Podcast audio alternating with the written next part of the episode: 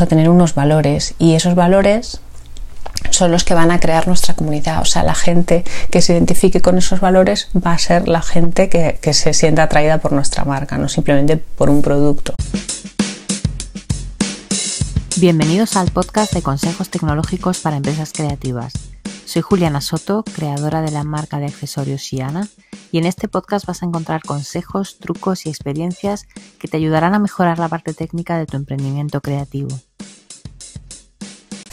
Lo que os quería hablar hoy un poco, aparte de todo lo que hemos estado hablando días anteriores, de marca personal y, todo eso, y storytelling, eh, hoy quería hablaros de crear comunidad porque también está muy relacionado con, con, lo anterior, en el sentido de que nosotros como marca, pues debemos tener unos valores, unos valores de marca, esto que hablan en marketing de misión, visión, valores, pues un poco relacionado con todo eso, nosotros al crear una marca y no ser cualquier marca, porque ya os dijimos de que ya dijimos que había como que diferenciarse eh, en nuestra historia, en las cosas que contamos, en, en, imprimir nuestra personalidad por nosotros como personas y como marca, vamos a tener unos valores. Y esos valores son los que van a crear nuestra comunidad. O sea, la gente que se identifique con esos valores va a ser la gente que, que, se sienta atraída por nuestra marca, no simplemente por un producto.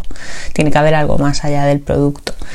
Entonces, eh, ¿realmente qué es una comunidad? Pues una comunidad es un sitio donde se va a reunir gente que comparte intereses, o sea, estos valores que hablamos, que la gente de esta comunidad tiene que tener estos intereses en común y es un sitio donde toda esta gente tiene libertad para hablar, para conversar, para preguntar.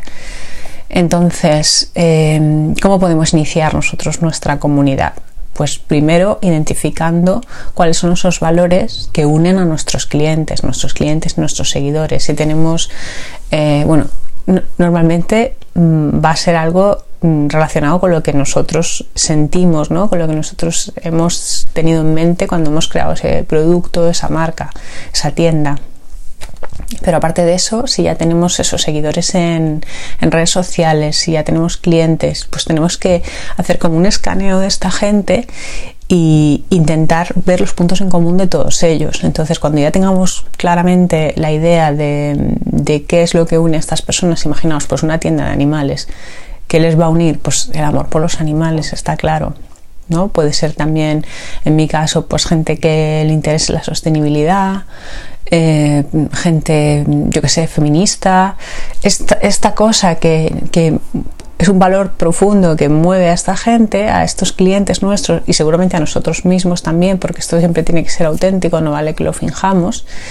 Eh, pues este punto en común es en, en torno a eso, es en lo que tenemos que construir la comunidad.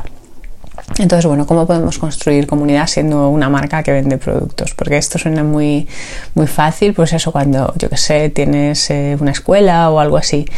Pero cuando vendes productos físicos mm, es más difícil. los canales que yo recomiendo, hay que buscar un canal donde esta gente también eso se pueda comunicar, intercambiar. Eh, pues muchas veces es decir, vamos a crear un canal propio que sea una newsletter o sea en nuestra propia web un chat o algo así esto yo creo que, aunque sería lo ideal porque es un sitio donde nosotros somos los dueños, no, no, fomenta tanto la interacción. Entonces tendríamos que buscar un sitio que a la gente le sea fácil entrar, le sea atractivo entrar, que no le, le parezca algo súper complicado y tal, y que fomente eso, que haya comunicación entre, entre la marca, entre las personas, las personas entre ellas. Entonces puede ser, por ejemplo, mucha gente está creando ahora canales de WhatsApp, sí, otro canal de WhatsApp, otro, otro chat de WhatsApp. Pero bueno, si, si se utiliza bien y se modera, hay un moderador y tal, puede estar súper bien, puede ser muy divertido. Luego también está súper de moda la app de Telegram es un poco parecido a WhatsApp, pero bueno, tiene otras características diferentes. Lo que pasa es que no es tan utilizada y, hay mucha gente que aún no la conoce. Y luego están los grupos de Facebook, como este, por ejemplo, pero para marcas de, moda, de artesanía, también hay un montón. Yo os puedo poner los ejemplos de pues la primera vez que vi esto, eh, la marca de casita de Wendy, que por ejemplo el jersey que llevo hoy es de ellos. Eh, ellos también tienen un canal de un grupo de, Facebook. Aparte de tener su página de Facebook y tener su web y tener sus redes sociales, tienen su grupo de Facebook. Y ahí pues la gente interactúa. Ahora no sé si ya hace mucho que no entro, no sé si sigue muy activo o no, pero era la marca ponía muchas noticias de, propias de ellos, ¿no? como comunicados que igual de otra manera no llegaban tan fácilmente, porque sabéis que las redes sociales el alcance es muy bajo, pero los grupos son un poquito más alto, y luego la gente que quisiera podría comentar, podía subir fotos de, de las prendas, si les había llegado algo, hacer preguntas, cualquier tipo de cosa, ¿no? Y luego hace poco he conocido a, unos, unos, colegas también que tienen una marca de, moda, que son de aquí de Galicia, y eh, se llaman Titania Closet. Y es una señora que tiene una ropa súper chula, eh, la trae creo que de Italia, y su hijo. Y tienen una comunidad en Facebook súper grande, tienen una página con muchos seguidores, pero es que además de la página tienen un grupo un grupo que son las amigas de, Titania, ¿no? O puede ser el club de lo que sea, ¿no? El club de los amigos de los perros, por ejemplo. Y luego ahí la gente lo que comparte son pues consejos, hacen retos, hacen concursos, o sea, todo tipo de dinámicas con, con los clientes se pueden hacer en, en, estos grupos y la gente se anima muchísimo a participar y se crea lo que os decía al principio, una comunidad donde hay conversación, donde hay interacción y donde la gente se siente unida por estos valores que, que hemos comentado.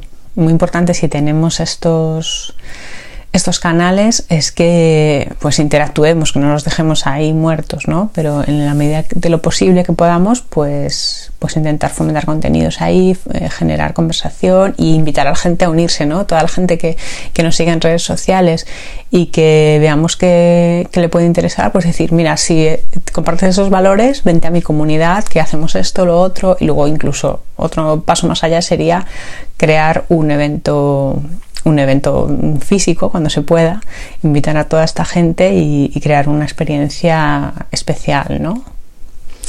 Así que bueno, os dejo ya por hoy y darle un poco al coco a ver eh, qué comunidad podéis crear en torno a vuestra marca, cómo, en qué canal os gustaría crearla y dejadme comentarios y preguntas, lo que queráis aquí abajo, ¿vale?